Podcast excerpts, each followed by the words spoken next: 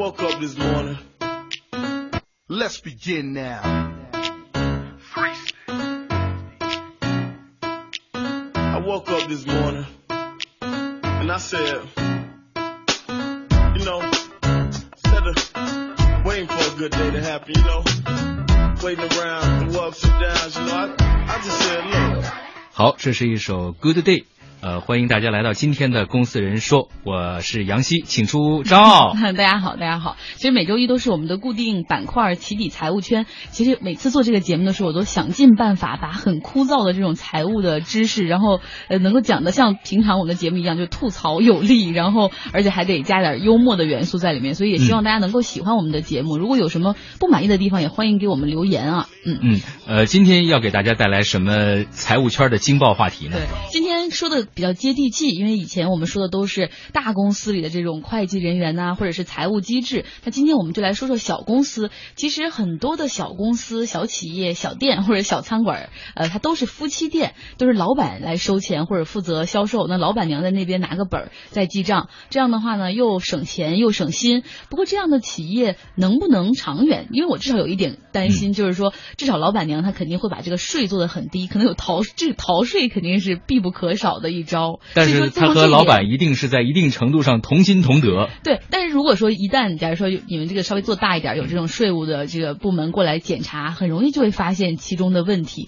所以说，单从这个税务角度来说，我就觉得这样的企业吧，如果你一家店可以啊，如果你假如开到两家店以上，那肯定老板娘管账就管不过来，除非他自己就是原来是做财务出身的。对呀，他的专业性到底怎么样？是不是能够适应公司未来的发展，包括做大的那种需要？对，呃，包括现在财务。规范也是越来越严格了。嗯，呃，你身边有这种吗？就是有朋友，比如说夫妻店，然后或者是看到有创业的人，他是老婆在帮忙弄账。一般来说，好像到一定规模的以后，太太就会逐渐的淡出。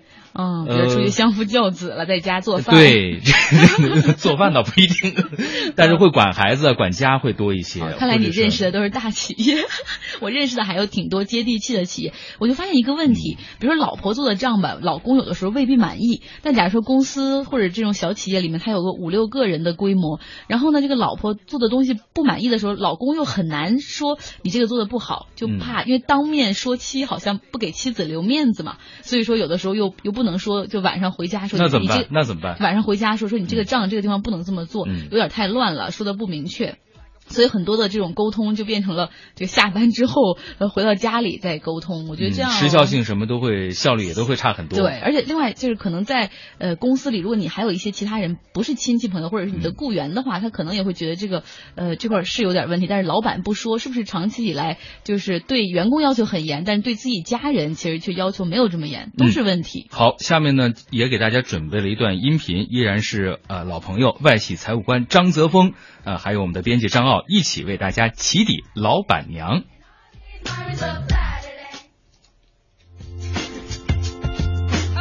嗨，大家好，我是张傲。嗨，大家好，我是 Pris 面中国财务经理张泽峰。您是来自大公司的，都世界五百强。其实我们知道有很多这种小小的私营企业，它刚起步的时候，公司可能一共就两三个人。然后比如说老板来开公司，老板娘管账。今天我们就来说说这样的小公司，账务并不是很清晰啊，因为就是夫妻档嘛。然后这样的公司。老板来收钱，老板娘来做账，这样的公司能走得远吗？在财务上来说，老板和老板娘从一开始来讲肯定是最佳搭档的啊。就是从创业阶段来讲，其实任何一个大公司它都是从这个小公司开始的。所以我们讲这个企业的发展有几个阶段，就是初创或者是规模膨胀，到最后这个稳定期，再到衰败期。那有这四个阶段来讲的话，小企业最容易开始的就是老板来开公司，老板娘来管账。能管好吗？其实管老板娘管钱也没有也没有所谓的对错啊，关键是要看怎么管，老板娘有没有能力去管。对，假如说这个老板娘她是学财务或者是懂一些这种财务知识还可以。假如说如果是她完全是个外行，只是懂像记账、我支出和收入，呃，可能在初创阶段不需要做任何把控，但是一旦公司发展非常迅速，那他还能跟得上。从从这个小企业的这个创业经验来讲啊，其实老板娘出身是这个会计或者财务出身的是非。非常非常少啊！做会计、做财务的人都是偏向比较稳定，然后做这么一个谨慎的工作，都为别人服务。实际上，创业的更多是有那种有激情的这个夫妇，所以。从这个角度上来讲的话，老板娘管账可就要谨慎了。就是说，随着企业的发展，你要尽快的去切入到这个会计的专业的这个状态来。但是，据现实情况来了解的话，很多人在这个创业阶段，实际上是。把这个会计这个事情基本上是忽略的，就是说我以这个我的业务为主，我以我的这个对我的业绩，我的对我的扩张，我的拉业务为主。其实这也无可厚非。其实，在一开始的时候，其实也没有什么多大的问题。规模比较小的时候，一点问题都没有。但是在规模比较大，什么时候叫规模比较大呢？五家店的时候，你如果觉得有一点这个呃乏力的时候，这里面有可能是会计出了问题了。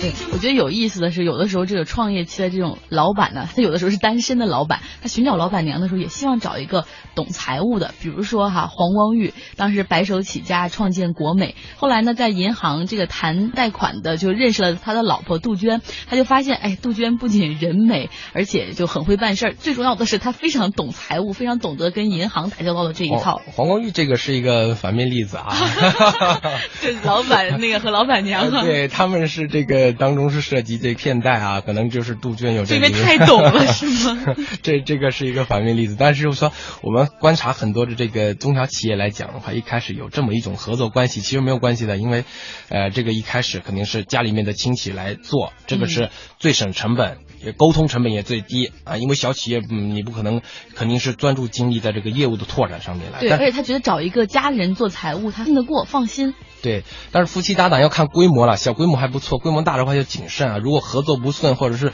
出现这个违规，因为我们会计讲的实际上很多时候是按这个法规来的，你自己主观的这种能动性实际上是呃比较少的，所以如果出现违规的情况，很可能就是家庭事业一场空。我们讲这个中小企业，其实最常见的就是找亲戚，老板开公司，老板娘管账的时候，老板娘可能会把她的什么妹妹啊、什么妹夫啊、什么小舅子全部拉进来，全部都拉进来，这是什么问题呢？一开始小公司的时候管理成本很小，但是。规模长大，规模大了以后呢，这里面实际上是有利益的冲突的啊，这还借助着这个婚姻的关系，还借助着家庭的这种亲戚关系，所以很多时候你就搞不清楚。譬如说采购，我们都都知道采购可能是公司里面很大的一个肥缺，对，吃回扣的。这个时候你安排谁做？到底是丈夫的弟弟做呢，还是这个妻子的妹妹做呢？对吧？这个时候就很难衡量。而且家族式的企业往往存在一种博弈在其中，不仅是亲戚关系博弈，而且你夫妻关系也存在很大的问题。我们。看到好多这种创业很成功的企业，他最后因为老板和老板娘离婚了，然后影响这个企业的发展。比如说真功夫，对，就是其中之一。真功夫这个很好的一个例子啊。实际上，我们把它总结成就是斗争蜕变。就是这两方肯定会博弈，肯定会斗争。到了一定的时候，到了一定时候，譬如说你这帮亲戚和我这帮亲戚会斗争。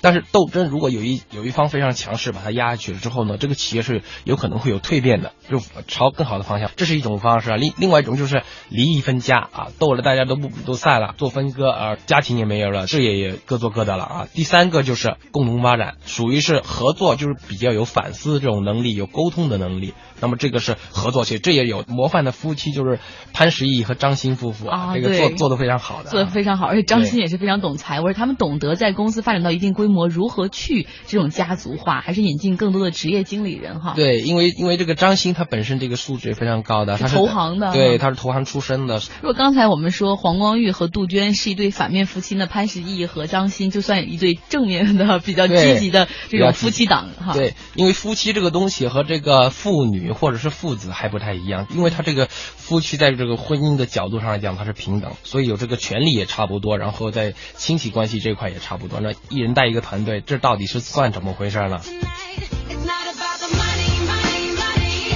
对，然后另外你看哈，像比如比较呃李国庆就当当，俞渝也是管账出身，大家也看到了有创业精神的这种，比如说职业经理人也好啊，或者是这种有企业家气质的这有为青年也好，他们都比较偏爱懂财务的女生。对，从从这个婚姻的角度上讲，还有这么一个方面啊。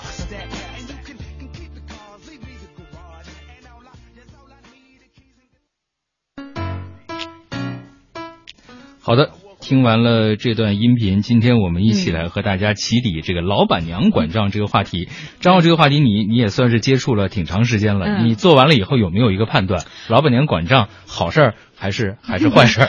我觉得当然是好事儿了。当然，如果说这个老板娘她自己有一些财务的，就是基础的知识的话，那对于这她本身的这个专业素养很重要。对，你看像张欣，她不就是非常懂财务？还有之前我这个里面举了一个负面的例子，那个就是黄光裕的老婆杜鹃，她不就是在银行里工作，然后黄光裕去办贷款的时候认识他他的嘛？然后这个黄光裕觉得，如果有了杜鹃，这个企业就如虎。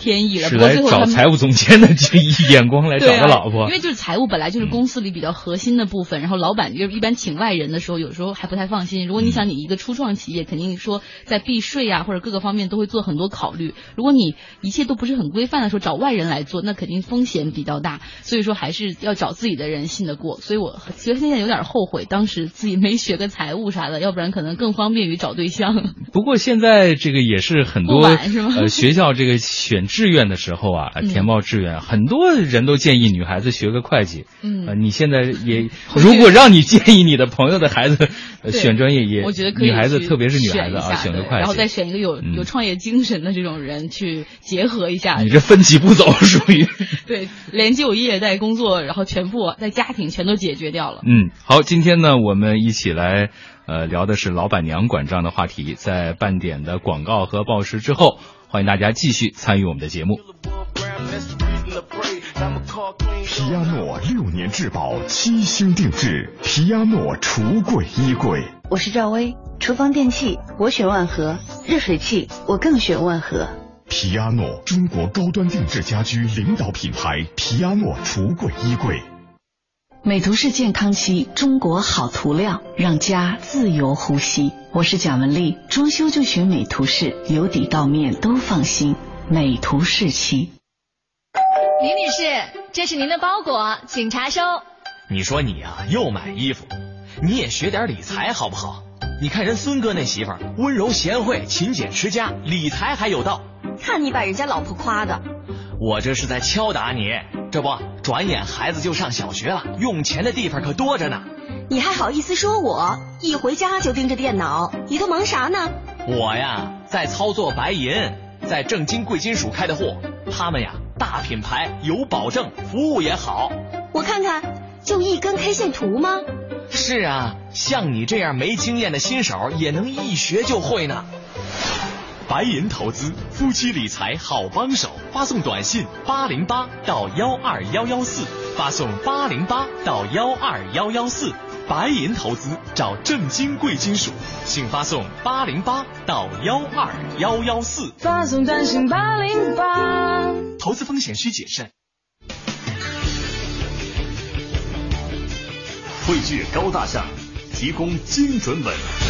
央广交易实况听众俱乐部。打造投资爱好者的第一阵地，独家资讯、个股预警、在线整股、主播互动，不注册不收费。QQ 搜索服务号八零零零六三零三九八零零零六三零三九，点击加入。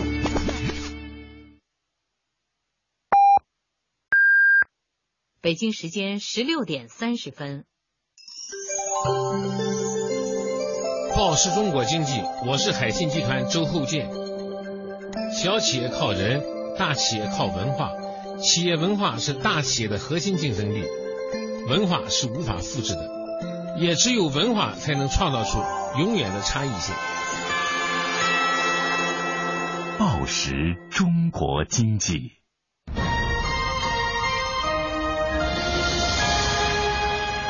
经济之声。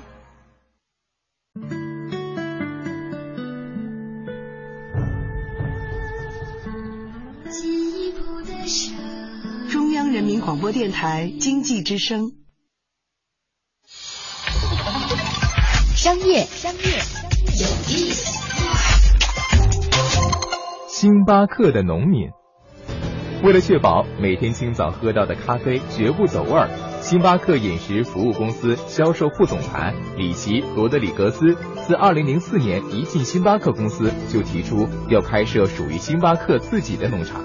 去年五月，他终于梦想成真，星巴克公司在他的家乡哥斯达黎加买下了一个农场。从此，星巴克也有了属于自己的专属农民。罗德里格斯和他的团队在这块农场里开发了五十个全新的咖啡豆品种。也许在不久的将来，我们就可以喝到由这位星巴克的专属农民研制出的新咖啡。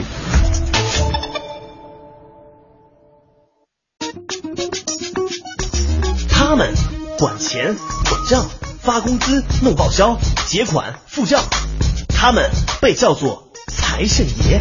可他们有时也只能无奈的服从老板和业务部门，在规则允许的情况下寻找突破口。这个圈子，你好奇吗？你熟悉吗？每周一，天下公司起底财务圈。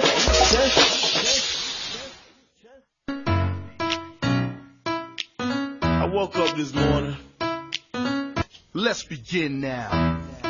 欢迎继续收听起底财务圈。今天我们的话题是：老板娘管账的公司能够走多远呢？刚才张奥也和我们一起交流了几个，呃，有成功的，也有不太成功的夫妻合作的例子。对对对，其实我说的大部分都是成功的，其实不成功的也挺多。像我们那个录音里也说到，就像真功夫蔡达标跟妻子后来呃感情不和，因为你一开始夫妻店你这样起来以后，就娘家的和婆家的人就会都进到你这个公司里面去。后来你这个夫妻关系不好之后，别说管。账会被就是管不好，可能整个公司就面临一个分裂，就不是蔡达标被赶出去了吗？哎，我们今天的互动话题呢，就是老板娘管账的公司能够走多远？呃，那么大家也可以聊一聊我们身边的这些事儿啊，包括我们听说的，或者说是接触过、我们亲身接触过的这种老板娘管账的公司发生的事情。呃，欢迎您登录这个新浪微博“经济之声”或者“经济之声天下公司”的微博、微信，参与我们节目的互动。对，呃，有一位朋友叫张。张甜甜啊，嗯，他说老板私下给了奖金，老板娘变着法儿要回去，我该不该辞职？私下给奖金，老板娘怎么会知道呢？不知道，可能我我觉得，你看他下面说了啊，他说我在这家公司工作五年了，然后基本上刚毕业就来了，一直很听话，帮老板做事儿。最近加班好多，这个老板这承诺私下给我们几个承呃核心人员承诺给奖金两千块钱，虽然不多吧，但是还挺欣慰的。可老板娘因为他管账啊，发钱是归他管，死活不同意，而且变着法子和老板闹。本来钱就不多，而且搞得这个公司里乌烟瘴气的。他说他该不该辞职？我觉得就。别辞职了吧，这个事儿其实。不是很大，这让老板去摆平。如果摆不平老板娘，你只能证明他是一个妻管严，对呀，很正常。这两千块钱做老板的都定不了主，这个这这也这也差点意思啊。对，可以，要不然就骑驴找马吧，找一个稍微大一点规模的公司。我觉得可能很多人一进职场，先到这种小的这种创业公司，五六个人有这种夫妻店的这种模式，其实都是为了积攒经验。你看到了它的弊端，其实你就更向往这种大公司里面那种正规的一个体系和流程。所以，要不然再再忍忍。然后边忍边找，那哪那么容易的？说是换工作，现在哎呀，不容易啊，也不是那么那么容易的事儿啊。哎，还有一个朋友，他说我们这个公司很小，很奇葩。说前台的美眉就后来跟老板好了，就变身成老板娘了。说现在呢，她在公司里负责财务，但她实际上什么都不懂。然后呢，还经常就是要看我做的这种财务报表，还说我做的不好，不好，不够谨慎。这个也挺窝火的啊。财务不够谨慎。是是说他胆儿太大了吗？或者是说他可能有小错儿什么之类？但是实际上，这个前台美眉的老板娘，她实际上可能自己也不够专业，瞎质疑呗。有的时候你不觉得吗？有的人他不懂，但是为了显示他的存在的价值，他就要提出点异议。就外行管内行，特别他现在还顶了一个老板娘的。Title 吧，我们姑且这么叫。title，我们来给大家分享一些比较成功的例子吧，成功合作的例子。因为也看到，比如说有一些公司在壮大的情况下，还是有那种老板，比如出任董事长啊，他来主管全局，那妻子呢可能担任这个 CEO 或者是 CFO，然后比比较来财务一定是他们主抓的部门。哎，刚才张奥已经给我们提了几位啊，李国庆和。呃，鱼鱼就是比较典型的一个，对，尤其鱼鱼，他现在在财务上抓的还挺紧的。现在还在管吗？嗯，对，也管。很多人都说，其实李国庆更多是在前台晃悠，然后实际上有点像那个形象代言那个意思就到处，比如说在微博上跟谁发表一个论战呐，然后又想到一个什么促销的 idea，但实际上这个公司的这个往前推进都是鱼鱼在推进。来给他们介绍一下他们的相遇，还来不来得及？一九九六年，他们两个人相遇相识啊，开。始共同创业。哦，原来是他们俩在一块儿以后再开始创办当当的。嗯，呃，九九年的时候，当当开始试运营，啊，在试运营的过程当中，李国庆负责市场和技术，还有运营，俞渝是掌管财务和人力资源。呃，两个人的做事风格不太一样。呃，估计俞渝是那种比较呃理性。内敛的那种性格，很有决断力。然后李国庆可能比较张扬，然后比较想法很多，但是很难做决定。我觉得他们俩还蛮一个是往前跑，一个是后面拉缰绳绳的那个，有点那感觉啊。对对对。然后另外再说说潘石屹和张欣，这也算是一对呃比较成功的夫妻档了。他们九四年的时候，当时两个人认识了，然后也是闪婚。刚才李国庆和俞渝也是闪婚，然后他们共同这个创立了房地产。多长时间算闪婚？李国庆和俞渝是三个月，嗯，然后这个潘石屹和张欣是半年，嗯，我觉得这算闪了吧？应该是一年以下的都算闪婚。一年以下就认识挺挺挺长时间了，一年。哥也是闪婚。呃，我觉得这个时间长了要结不了婚，这也是个麻烦事儿。对对对，还闪的也有好好的地方。我们知道张欣其实他非常的懂金融，因为他原来在这个华尔街投行干过，嗯，负责他就在这个 SOHO 中国里面负责融资啊，管控财务，然后呢，包括这个盖楼那个地方，他也在资金上做一把控。那潘石屹呢，就也是负责销售，在前台各种秀哈。嗯。然后张欣运作之下，这个 SOHO 中国最后成功在香港上市。呃，而且当时创了这个亚洲最大的商业地产的 IPO，所以是非常非常成功的哈。嗯。不过他们也有危机。不过的，经常是听出他们两个有一些婚变 啊，包括争吵啊、争执啊等等这样的传言。不过屡次都被验证是，他们说是假消息啊。我们俩好的很。嗯。这个这个从来没有想到过离婚这这这条路这件事情。嗯。呃，不过事实证明他们俩还是挺过来了。对。呃，也是走过了十八九年二将近二十年的这个历程了。嗯。呃，SOHO 中国也是这样一个一个成长的一个时间了。对对。然后另外还有就是这个龙湖地产的吴亚军和蔡奎，不过这两个就是公司比较成功，但是婚姻已经失败了。嗯，这个蔡奎他们俩当时原来都不是做地产的，蔡奎原来是在这个飞机制造公司担任工程师，后来呢他又到这个机场的建设总公司，算是跟这个地产有点关系吧。那吴亚军其实是我们同行，他曾经是做媒体的，后来两个人一起这个下海创立了这个龙湖地产，当时呢这个。蔡家和吴家都有投资，那多年以来一直也是吴亚军在前面打头阵，那蔡奎呢更是在就是在背后掌控吧。很多人说他是个商业的呃敏感，也特别有敏感，然后很经常是会出谋划策。这家人是是男人在后面总总把舵了，终于有不同拉缰绳了。对，然后不过后来在二零零七年之后，这个龙湖地产打算上市之后，那这个蔡奎的位置就逐渐的被放空了，在这个总监办任一个闲职。那之后。呃，在二零一二年的时候，两个人最终是离婚了。嗯，不过他们两个人对这个财务一直有一个比较明确的一个清晰的对待啊，请很早就请了一家信托公司，对两个人的股权进行分别处置。你说是不是很早其实就有裂痕了呢？然后所以说就那就是说，为了因为是上市公司嘛，为了保证大家的身家都别受太大的影响，那我们先慢慢的去处理这样的一个财务关系，等分的差不多，然后我们再把就是真的离婚，把这个是不是豪门都会？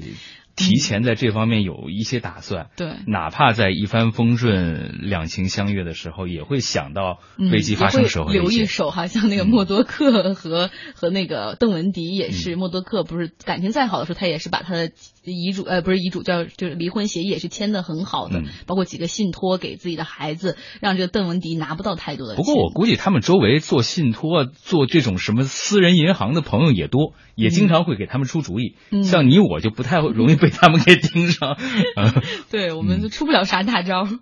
不过我们今天也看到了哈，说这个夫妻档如果说变成家族企业的话，那如果领导人他能够大气一点，主动的放出实权，让这个公司的体制能够更进一步增强活力的话，其实这个公司还是会大有发展的。而且很多的家族企业最后都是百年的老店。嗯，所以一个成功的领导者非常重要的一点，不是不是这个敢于负责，呃，敢做决断，呃，充分的授权。也是非常重要的一个领导力。对我们今天终于把财务升华到了企业管理上，成功。好，那么明天的节目呢，我们继续还要来说说 HR，也就是人力资源的纠结人生。HR 呢是知道公司里面秘密最多的人啊，事啊人呢，他们都埋藏在心里啊。嗯，不管是薪酬还是部门调换，他们心中是最有数的。表面上面不动声色，但是心底里对公司大局了如指掌。明天同一时间，请您收听《秘密最多的 HR》。